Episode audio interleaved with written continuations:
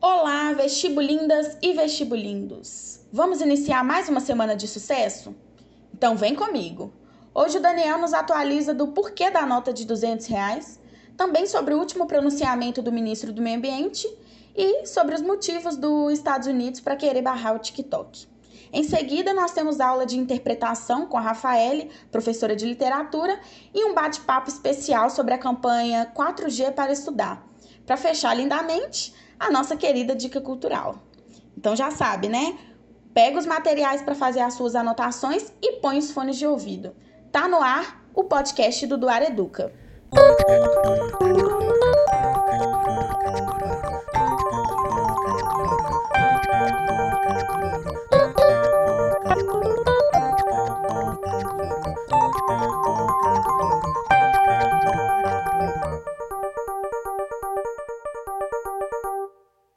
Fala, turma do Duar Educa, tudo bem?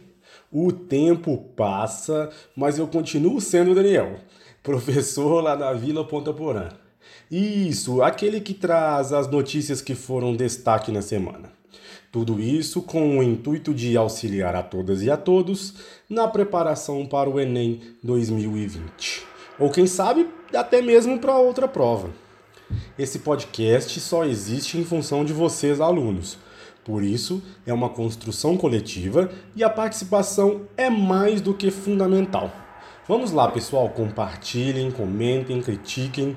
O importante é colar o ouvido no fone e ouvir as seguintes notícias. Pessoal, a primeira notícia do dia é sobre o lançamento da nota de 200 reais. A matéria foi tirada do site da revista Isto é Dinheiro e tem a seguinte manchete nova nota de 200 reais deverá ser cinza com detalhes amarronzados. A criação dessa nova cédula repercutiu bastante na semana passada. Afinal, quais são os motivos para que ela fosse criada? Não sabe? Calma que a gente explica. Para isso, vamos a uma breve passada na história. Quem viveu nas décadas de 70 e 80 principalmente, é testemunha de que a alteração da nossa moeda era frenética.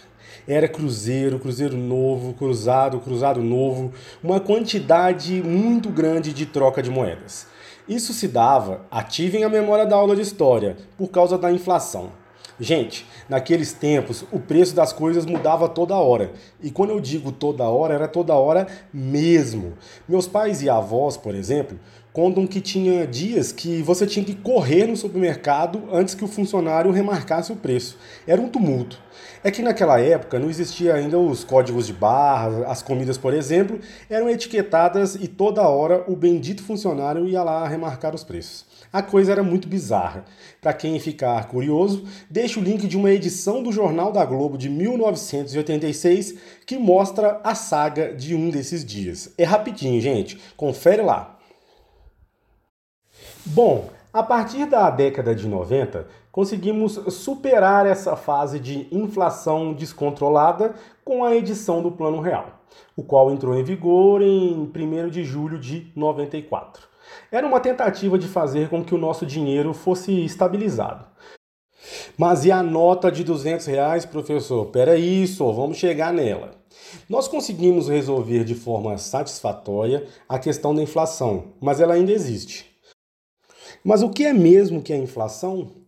Inflação, segundo o site do Banco Central do Brasil, é o aumento do preço dos bens e serviços. A inflação implica uma diminuição do poder de compra da moeda. Pensa bem, há 10 anos quanto que custava uma caixa de bombom? É o mesmo preço que hoje? Não, hoje é mais caro, né? Isso acontece porque a inflação atua e quanto maior ela for, maior será o preço da caixa de bombom. Ok, beleza. Pois é, os economistas fizeram um cálculo e chegaram à conclusão de que uma nota que comprava o equivalente a 100 reais em 1994 só compra R$ 16,75 hoje. Houve uma perda da capacidade de compra de mais de cinco vezes. Por isso, a ideia de se confeccionar uma nova nota de 200 reais, pois o real perdeu o valor. Para que ele acompanhe minimamente essa evolução, faz-se necessária essa criação. O objetivo do governo é basicamente economizar, pois fabricar a nota custa muito caro. Em vez de pagar com quatro notas de 50, pago com uma de 200. Em vez de pagar com duas de 100, pago com uma só. Não acredito! Tudo isso que você falou era para economizar? Sim, pessoal, o intuito foi esse. Eu aproveitei esse gancho para traçar esse histórico, demonstrar para vocês um pouquinho de como que foi a evolução nos últimos tempos. Então faça esse professor feliz, acesse o link do nosso material e dá uma conferida lá, tá bem legal. A segunda notícia do dia tem a seguinte manchete: Grazi Massafera corre no Leblon com auxílio de personal dos famosos. Oi, não, não, não, peraí, gente, não é essa a notícia certa, não. Não, tirando a brincadeira, pessoal, podia ser assim, né? A gente tinha que estudar fofoca sobre famosos, mas infelizmente não é. Bom, voltemos, portanto, às nossas tradicionais notícias. A segunda notícia do dia é uma ótima, caso seja realmente confirmada, e tem a seguinte manchete. Brasil vai parar aumento do desmatamento ainda este ano diz Ricardo Salles, ministro do Meio Ambiente. Lembra que estamos acompanhando a questão do desmatamento por aqui? Pois é, o nosso ministro prometeu frear o avanço sobre o bioma amazônico. Isso certamente é impacto também daquilo que já havíamos discutido. O Brasil não tem sido bem visto no cenário mundial por não cuidar bem da nossa floresta. Vamos ficar atento essa segunda notícia rapidinha, mas é para atualizar vocês sobre um tema de suma importância para o Enem. Fica uma ponta de esperança. Está escrito na nossa Constituição da República que todos nós temos direito a um meio ambiente ecologicamente equilibrado e saudável. Frase bacana para redação, né? Anota aí e fica de olho. A terceira notícia do dia Lá vem esse professor de novo falar mais uma vez de Estados Unidos e China. Pois é, mas eu acho que essa notícia, que possui a seguinte manchete, pode interessar a muitos de vocês.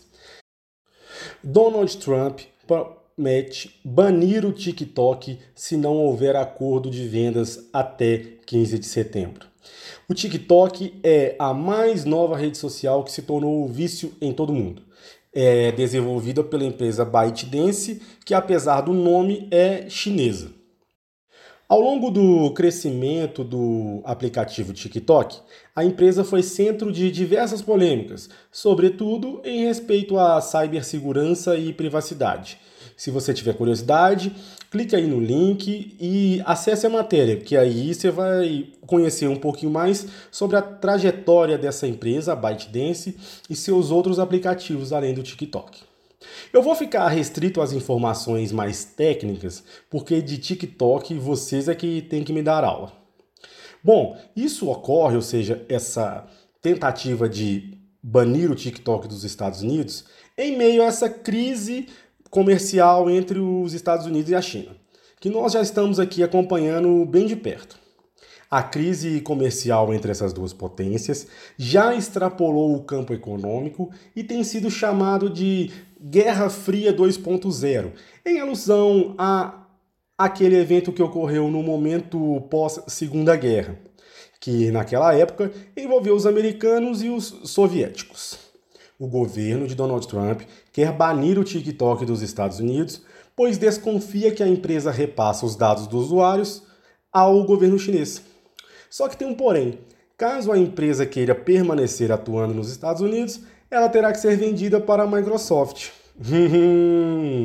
ok, tirando esses aspectos comerciais e geopolíticos de lado, o que nos resta é escolher, com muitas aspas, se a gente quer dar nossos dados para os americanos ou para os chineses.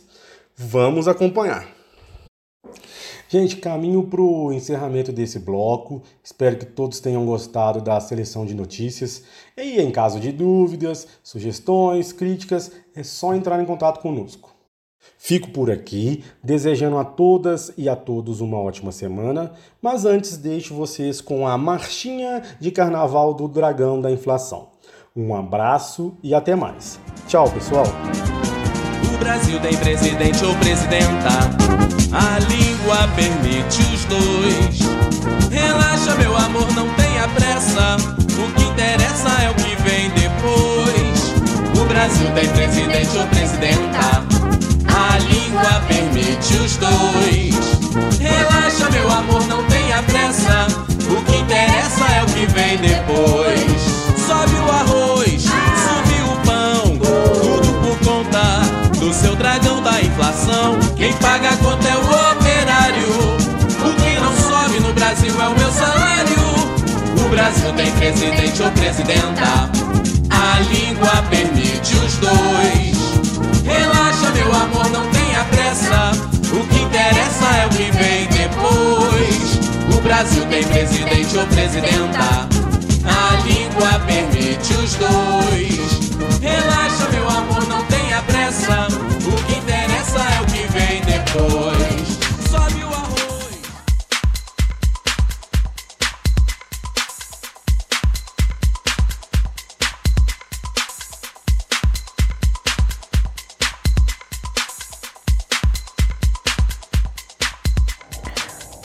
Olá, alunos do Área Educa, tudo bem com vocês? Espero que vocês estejam bem. Meu nome é Rafaele, eu sou professora de português barra literatura da Vila Ponta Porã. Ingressei no Área Educa este ano. Confesso que eu estou aqui realizando um sonho de ser radialista. Ok, tudo bem que eu estou realizando esse sonho via podcast, mas nunca é tarde para realizações, não é mesmo?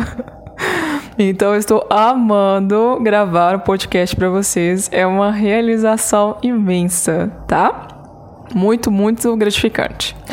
Hoje eu vim aqui falar um pouquinho de literatura, porque confesso que tenho uma grande estima por essa área do conhecimento. E vim falar sobre a perspectiva da literatura e da sociedade tá?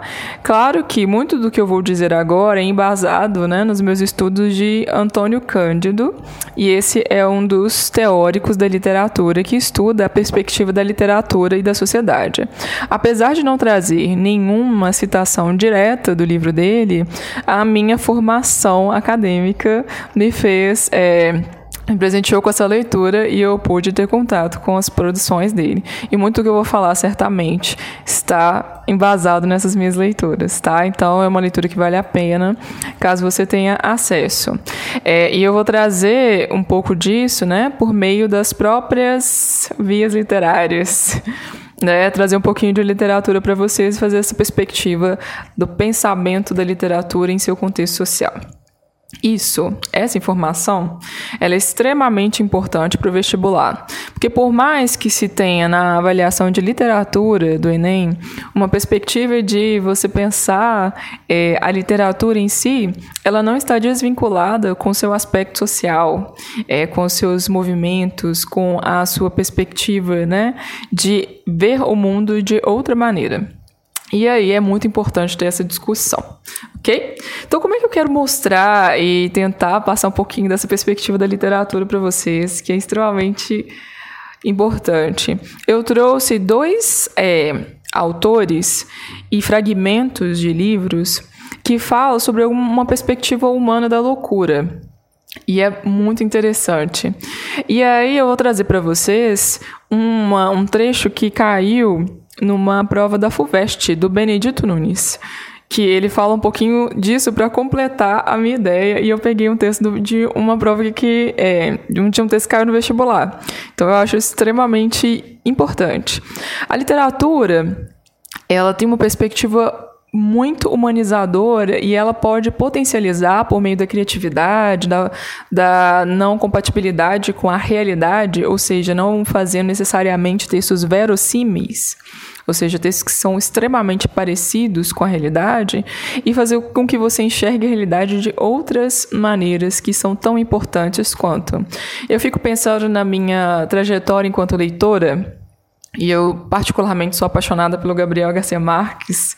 E eu vou trazer um trecho do livro Cem Anos de Solidão, é, que é um livro sobre política, na verdade, né? Sobre a política bipartidarista da Colômbia. É extremamente interessante esse livro. Eu vou falar então para vocês, é, nessa, nessa perspectiva da loucura, o quanto que eu percebo hoje a loucura de uma forma diferente por causa da delicadeza da literatura. E claro que ela vai discutir outros tantos aspectos que é, são importantes. Claro que as outras manifestações artísticas também têm o seu valor nesse sentido, de trazer uma perspectiva social, é, de trazer um outro olhar, um outro recorte é recorte do outro, né? É, o, o, cinema, é, as artes plásticas, a literatura em si tem algo que é muito peculiar, que é esse caráter imaginativo. Veja, você está lendo um livro e aí você consegue imaginar isso em cenários que são, é, que são familiares a você. Um filme, por exemplo, já te insere esse cenário, que vai fugir talvez da sua familiaridade. Mas uma história você pode inseri-la por meio da imaginação, criatividade e reflexão em cenários que lhe são próximos muito da literatura que se considera atemporal pode é, se dar por causa disso. E é muito interessante pensar nessa perspectiva por meio da literatura, tá? Então, a primeira, a primeira parte que eu falo sobre a loucura, eu vou trazer dos 100 anos de solidão. E lá nós temos um personagem que se chama José Arcádio Buendia.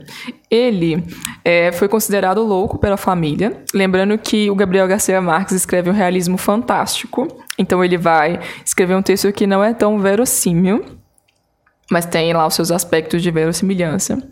E aí ele insere um personagem que a família não conseguia lidar com, a, com, com o ao temperamento dele, com a personagem em si, ele acaba ficando preso em uma castanheira. Essa personagem, ela recebe uma visita de um padre, que chama Padre Nicanor. E aí chegamos nessa parte que o Padre Nicanor visita esse homem que está preso em uma castanheira. E eles constroem uma estrutura para que ele é, não tome chuva, né, um telhadinho, e fique lá na castanheira por mais tempo. E aí o padre, é, a passagem se dá assim. O padre Nicanor levou até a, a castanheira um tabuleiro e uma caixa de pedras para convidá-lo a jogar damas. José Arcádio Buendia não aceitou, segundo disse, porque jamais conseguiu entender o sentido de contenda entre dois adversários que estavam de acordo nos princípios. O padre Nicanor, que jamais havia encarado dessa maneira o jogo de damas, nunca mais conseguiu jogar.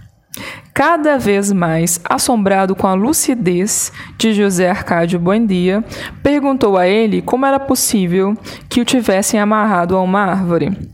Hoc et simplismo. Respondeu: É porque fiquei louco. A partir de então, preocupado com sua própria fé, o padre não tornou a visitá-lo.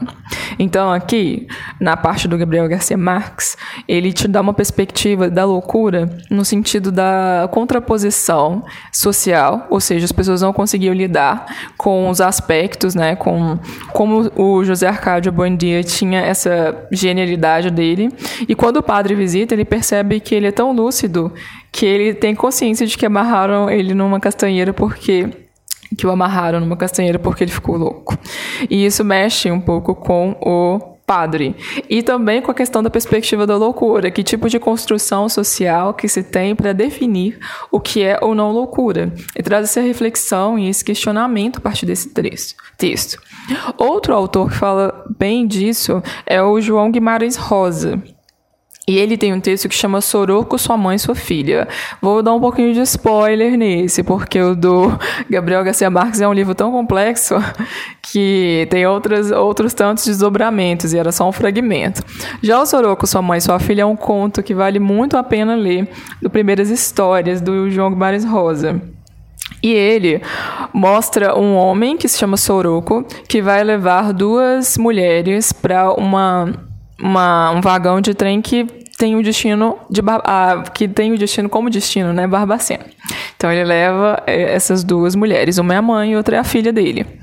E aí ele caracteriza ao longo dessa trajetória que ele vai até o vagão as mulheres pela forma de vestir, pela forma de se comportar, por uma cantoria que ninguém entendia. Então, elas embarcam no vagão e vão embora. Nesse momento, tinha uma multidão assistindo, né, da cidade, parece a cidade do interior, é, que chama a atenção nisso, e no conto a descrição é para esse sentido mesmo. E as pessoas vão ver e observar o que está acontecendo. E aí tem uma, um fragmento no finalzinho que é muito interessante, porque a cantoria delas era uma cantoria sem sentido. Então, porque ninguém entendia, atribuía essa cantoria à cantoria de pessoas loucas. E aí tem essa passagem. No rompido, ele começou a cantar, que é o soroco. alteado, forte, mas sozinho, para si. E era a cantiga mesmo, de desatino, que as duas tinham cantado. Cantava continuado. A gente se esfriou, se afundou, um instantâneo. A gente. E foi sem combinação, nem ninguém entendia o que se fizesse.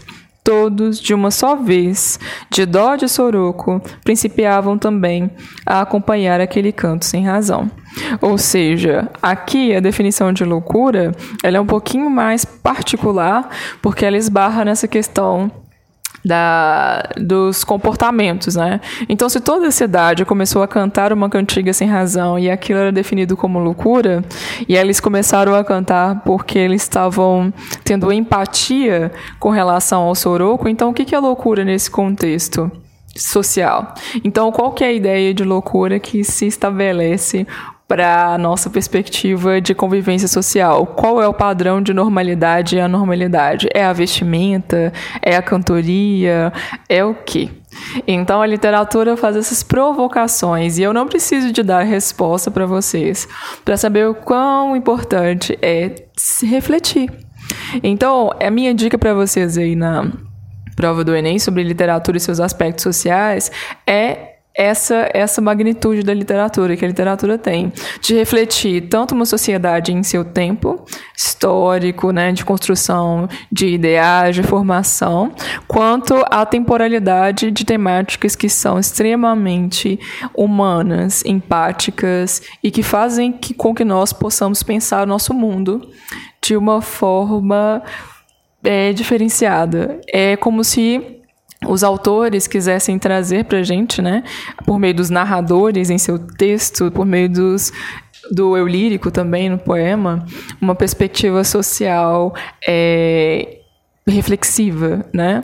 É muito da sensibilidade do outro, do que o outro sente, que às vezes nós não paramos para pensar. Então a literatura dá essa possibilidade de parar para pensar naquele tempo, naquela sociedade e em temáticas que podem esbarrar na gente. Então, para finalizar, eu queria ler essa passagem do Benedito Nunes, que caiu na questão da FUVEST do ano passado. E é um fragmento maravilhoso que a FUVEST escolheu para debater essa questão da literatura e sociedade, que é: os textos literários são obras de discurso a que falta a imediata referencialidade da linguagem corrente, poéticos abolem, destroem o mundo circundante, cotidiano, graças à função irrealizante da imaginação que os constrói. E pretendem-nos, na teia de sua linguagem, a que devem o poder de apelo estético que nos enleia, seduz-nos no mundo, no mundo outro e real, neles configurado. No entanto, da adesão a esse mundo de papel, quando retornarmos ao real, nossa experiência ampliada e renovada pela experiência da obra, à luz do que se revelou, possibilita descobri-lo, sentindo e pensando de maneira diferente e nova.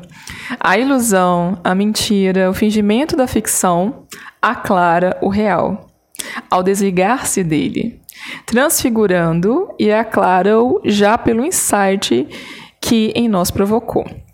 Esse é o livro Ética e Literatura, né, o texto, desculpa, Ética e Literatura, é, do livro Crivo de Papel, do Benedito Nunes.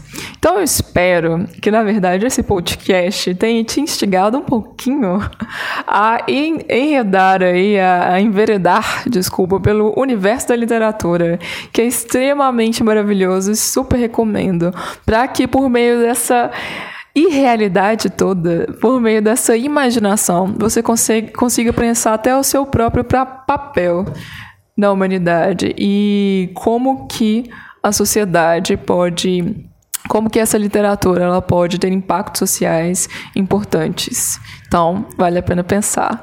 Muito obrigada por essa oportunidade de estar aqui conversando com vocês. Estou morrendo de saudade de é, estar aí é, na presença de vocês, mas estamos aqui mandando abraços à distância é, e sugerindo que a literatura seja um importante passo para a construção de novas perspectivas, tá? Um grande abraço para vocês. Tchau.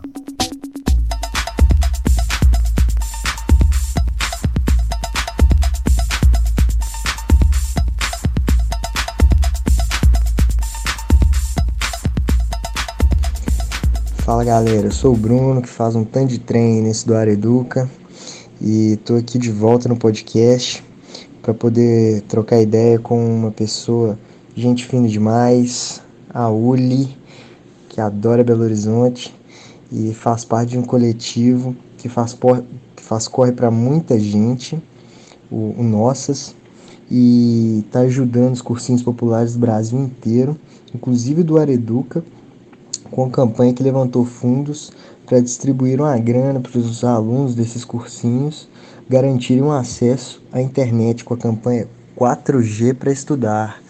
Então, fala Uli, bem-vindo ao podcast e eu queria saber um pouco, fala um pouco do coletivo para a gente, por favor. Calma aí, Bruno. Deixa ela se apresentar, uai. Fala, galera, tudo bem?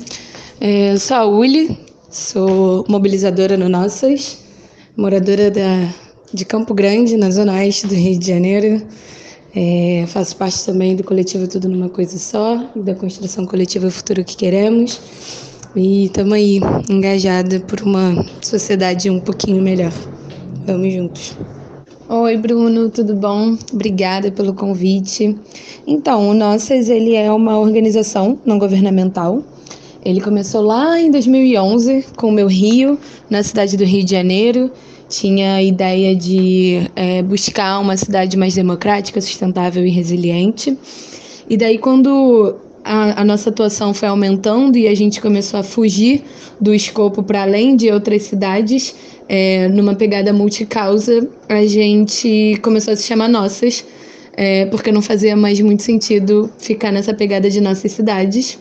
E o Nossas nada mais é do que uma rede de ativismo é, que quer engajar, mobilizar pessoas é, pelo engajamento cívico, proporcionando uma sociedade melhor em diferentes áreas, em diferentes temáticas, bem multicausa mesmo.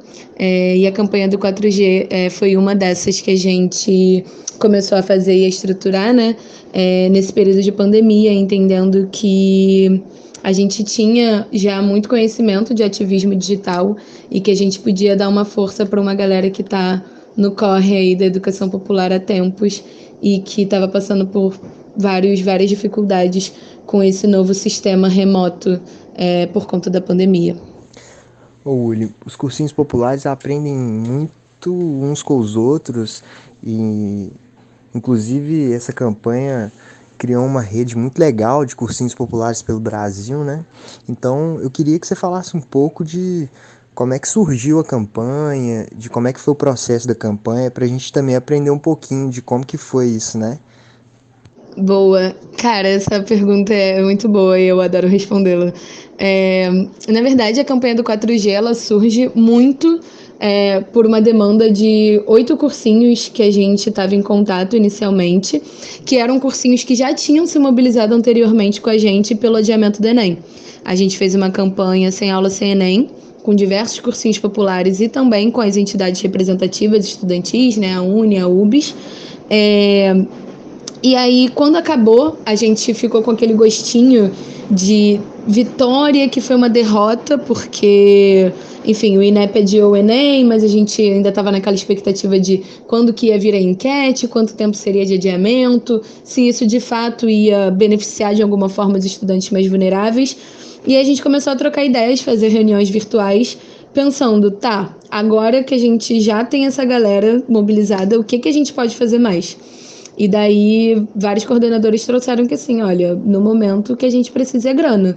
A gente precisa grana para conseguir manter esses alunos, para conseguir dar internet para essa galera e fazer com que eles não desistam do sonho, porque o que tá, o que tá ficando muito claro para eles é de que o MEC não tá ligando se eles não vão conseguir fazer o Enem, se eles não vão conseguir prestar o vestibular. E daí surge a ideia de fazer um financiamento coletivo para arrecadar inicialmente 100 mil reais para beneficiar aqu aqueles estudantes dos oito cursinhos. E quando tomou uma propor proporção que a gente nem imaginava, porque em 24 horas a gente arrecadou 200 mil reais, a gente falou: bom, então beleza, bora dobrar a meta, aumentar a meta e abrir uma seleção para conseguir alcançar e beneficiar mais estudantes. E aí foi isso. Depois dessa história super legal que está sendo construída pela campanha 4G para estudar, Nossas. Queria saber como é que vocês viram, assim, né? Depois de ter entrado em contato com tanta gente, de cursinhos de vários lugares, como é que vocês, vocês viram aí a realidade dos cursinhos populares e da luta pela educação popular? Nossa, acho que essa pergunta é de longe a, a mais difícil. É... É, bom, eu sou do Rio de Janeiro, moro na zona oeste do Rio, e aqui a gente já tem uma, uma realidade bem, bem discrepante, né? Do restante do, do município e do estado.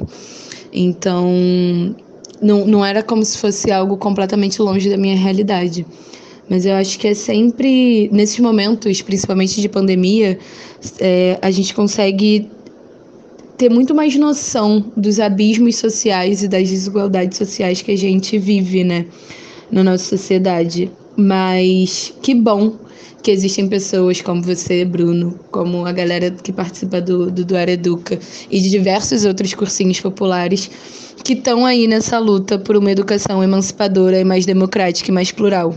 Então, na verdade, foi essa campanha foi uma campanha particularmente muito muito boa, assim, que me deu muita esperança. Que, enfim, meio a tanto caos, a gente tem uma galera muito incrível é, lutando para que mais jovens periféricos e pretos façam parte das universidades e construam uma nova, uma nova realidade e outros futuros.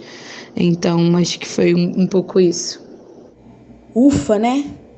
Eu já volto para comentar, mas antes, a sempre maravilhosa Carmelita, aluna lá da Vila Ponto Porã, quer mandar um recado para a galera do Nossas. Então, abram seus ouvidos para ouvir essa mulher. Meu nome é Carmelita Pereira, estudo no Duar Educa daqui da unidade Ponta Porã. Estou aqui para agradecer ao projeto Nossas pela ajuda e dizer que essa doação chegou na hora certa. Quero também parabenizar a todos vocês que fazem parte da rede e dizer o quanto esse projeto é importante e necessário à nossa sociedade. Que Deus ilumine e ajude a todos vocês. E desejo também que ele cresça, que ele cresça muito e que dê frutos de norte a sul do país. Termino esse agradecimento com a convicção do que disse a Cora Coralina, que são atitudes assim que nos esforçam a sermos pessoas cada vez melhores, pois bondade também é algo que se aprende. E também com o que diz o Papa, João Paulo II. Rico de fato não é aquele que tem mais, e sim aquele que dá. Gratidão. Nossa, gente, eu quero agradecer demais o convite para participar dessa, de mais esse episódio com vocês. É, agradecer também a participação de toda essa galera é, na campanha do 4G. Vocês chegaram, enfim, somando muito e é, é incrível, é, é, realmente muito, muito bom ter uma galera tão boa com a gente. É, bom, eu, eu particularmente amo o sotaquezinho mineiro, então assim muito obrigada por tudo, por todo acolhimento. E é isso, vamos juntos e juntas. Juntos somos mais fortes, né, gente? Milhares de estudantes conseguiram acesso à internet através dessa campanha e isso é de uma grandeza imensurável. Em nome de toda a equipe do Duar Educa, eu quero deixar o meu muito obrigado ao coletivo Nossos por fazer essa e diversas campanhas e por se colocar na linha de frente, né, por cumprir esse papel que é do governo, pelo menos deveria ser. Mas saber que a gente pode e estamos nos movendo para suprir esse abandono por parte do Estado é, nos deixa cheios de esperança e ainda mais força. Então, muito obrigada, continuemos assim e vamos juntos.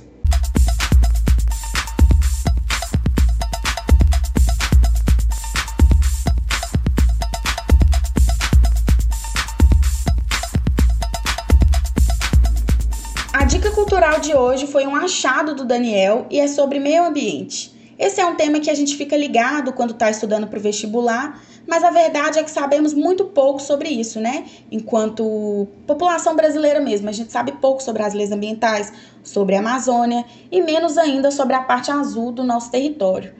O documentário Amazônia Azul explora muito bem esse tema, tirando a parte que ele fala das invasões portuguesas, como se fosse uma maravilha, não posso deixar de criticar, mas com toda certeza não compromete a qualidade das demais informações. Então, assim, ele trata de assuntos como as riquezas minerais, as riquezas energéticas, biodiversidade. E o que eu achei mais importante aqui para gente é que ele fala, ele explica como foram estabelecidos os limites dessa área e o papel da Marinha nisso tudo. Então, assim, é uma informação, são informações valiosas para a gente, principalmente na construção da redação, né? Se cair um tema sobre meio ambiente, enfim. E a gente conseguir aí identificar qual órgão é responsável pelo quê e quais são as leis também, a gente se atualizar em qual patamar que está aí essa, essa parada, já que a gente fala tanto sobre isso, a gente traz manchetes e manchetes, mas a gente precisa estar tá por dentro da parte burocrática também, né? Quais são essas leis? Então, assim, eu confesso que eu sabia pouco sobre isso, como eu falei no início, acho que é uma questão geral mesmo. E por isso que eu repito que esse documentário é um achado do Daniel. Muito obrigada, Daniel. Arrasou na indicação. Eu assisti duas vezes porque não consegui absorver a quantidade enorme de informações que ele traz em meia hora. E assim, é isso, muito rico em conceitos. Eu fiquei hipnotizada. Como sempre, deixei o link no nosso material, então vale muito a pena assistir. Eu não conheci, então acredito que vocês vão ouvir poucas indicações desse documentário e é por isso que não pode deixar passar, né? Indiquei, pode ver que o negócio é bom, que a gente aqui, ó, só indica coisa boa. Então é isso, meus amores. Antes da nossa despedida, é, eu quero compartilhar com vocês uma descoberta muito legal. E vamos lá. Estava eu rolando o feed do Instagram, aí eu vi uma postagem explicando a origem da expressão uai. Mineira que sou, né? Fiquei empolgada e trouxe aqui pra gente. A página Iconografia da História explica que, dentre as várias teorias sobre a origem da palavra, a defendida pelo autor Amadeu Amaral é de que essa interjeição surgiu no interior de São Paulo a partir de várias alterações fonéticas da palavra olhai, e ela era usada para expressar surpresa ou espanto. Depois da publicação dessa teoria no livro O Dialeto Caipira, vários estudos linguísticos confirmaram essa hipótese. Mas, como sempre, existem outras teorias, né? E uma delas é a que acredita que a expressão surgiu a partir do contato dos mineiros com os imigrantes ingleses e derivou de um empréstimo linguístico da interjeição inglesa why. Why. Legal demais da conta. Eu gostei da primeira teoria. Faz mais sentido porque a gente tende a comer as letras mesmo, né, na construção das palavras. Eu achei muito legal, gente. Então é isso, gente. Gostaram da edição de hoje? Então interage com a gente lá nos grupos de WhatsApp, na nossa página do Instagram, arroba do Areduca, e envie o nosso perfil do Spotify para aquele amigo procrastinando, para ele se tornar um vestibulando, ou melhor, vestibulindo, igual a gente. Beijo no coração de vocês, ótima semana e até a próxima segunda.